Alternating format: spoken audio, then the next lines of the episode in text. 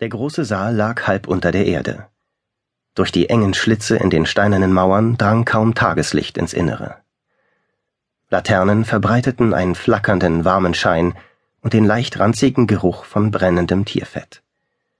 Auf jedem Tisch thronte eine dicke Kerze, umgeben von einem Wulst aus geschmolzenem Wachs, der sie aussehen ließ wie ein kleiner Vulkan inmitten versteinerter Lava. Im hinteren Teil des Saals drängten sich Horden von Glücksspielern um kleine Büchsen aus verrostetem Blech und verfolgten brüllend und johlend die Kämpfe der schwarzen Skorpione, die sie darin aufeinander gehetzt hatten. Ein wenig abseits unterhielten sich drei Gestalten in dunkelgrünen Mänteln bei einem Krug Bier.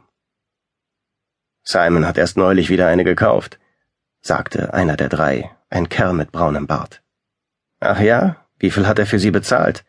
Fragte sein Gegenüber. Auf seiner Wange prangte eine riesige Zyste, als trüge er einen Brotkanten im Mund herum. Keine Ahnung. Er hat sicher einige Münzen springen lassen, und ein paar Gefälligkeiten wird er wohl auch zugesagt haben. Aber wie man hört, ist sie es wert. Der Dritte im Bunde neigte sich verschwörerisch vor, bis die Kerzenflamme sein Gesicht von unten erhellte. Mehrere frische Narben entstellten seine Züge. Wie alt ist sie? Jünger als zehn. Simon hat sie sich geschnappt, gleich nachdem sie beim Test durchgefallen ist. Wie verträgt sie den Nabelring? anscheinend ganz gut. Spricht sie? fragte der Mann mit der Zyste. Der Braunbart packte den hölzernen Griff seines Tonkrugs und leerte ihn in einem Zug. Woher soll ich das wissen? rülpste er.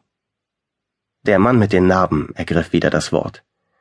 Angeblich bringen die Berserker immer mehr Kinder aus dem Norden. Wenn das so weitergeht, ist die große Jagd bald abgeschlossen.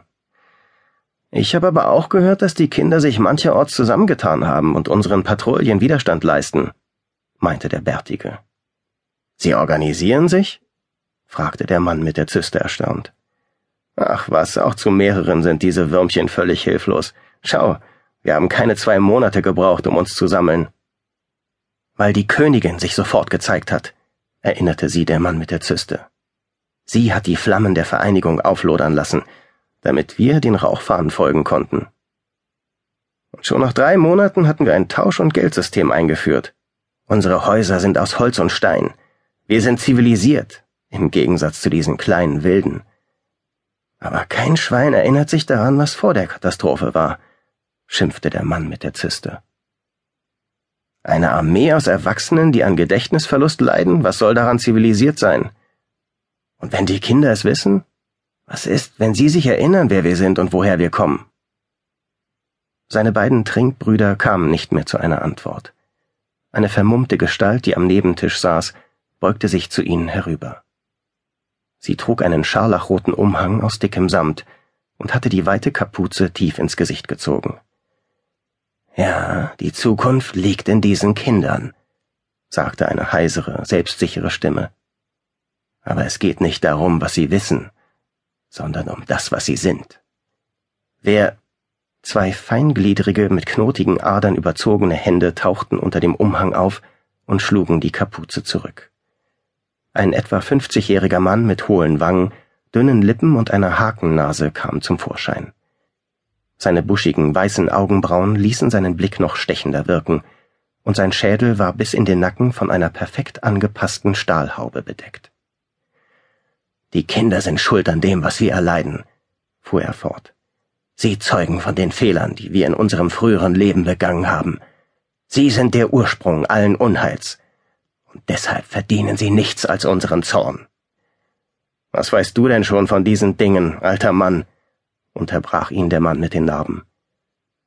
Der Prediger öffnete seinen Umhang gerade so weit, dass ein rot-schwarzes Abzeichen mit einem Apfel in der Mitte auf seinem Lederharnisch sichtbar wurde das Wappen der Königin.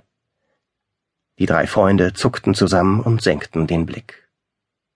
Verzeihung, sagte der Mann mit der Zyste. Wir wussten nicht, dass wir einen Soldaten der Königin vor uns haben. Einen spirituellen Berater ihrer Majestät, wie man an dieser Haube, dank der nichts und niemand in unsere Gedanken eindringen kann, eigentlich erkennen sollte. Ich habe euer Gespräch belauscht. Mir scheint, dass ihr diesen Kindern viel zu leichtfertig eine Intelligenz und ein Wissen zuschreibt, die sie gar nicht besitzen. Vergesst niemals, dass sie nur Abschaum sind. Anarchie. Wir mussten uns in sehr kurzer Zeit wieder zurechtfinden, und diese Kinder könnten unser mühsam gewonnenes Gleichgewicht völlig zerstören. Also habt kein Mitleid mit ihnen.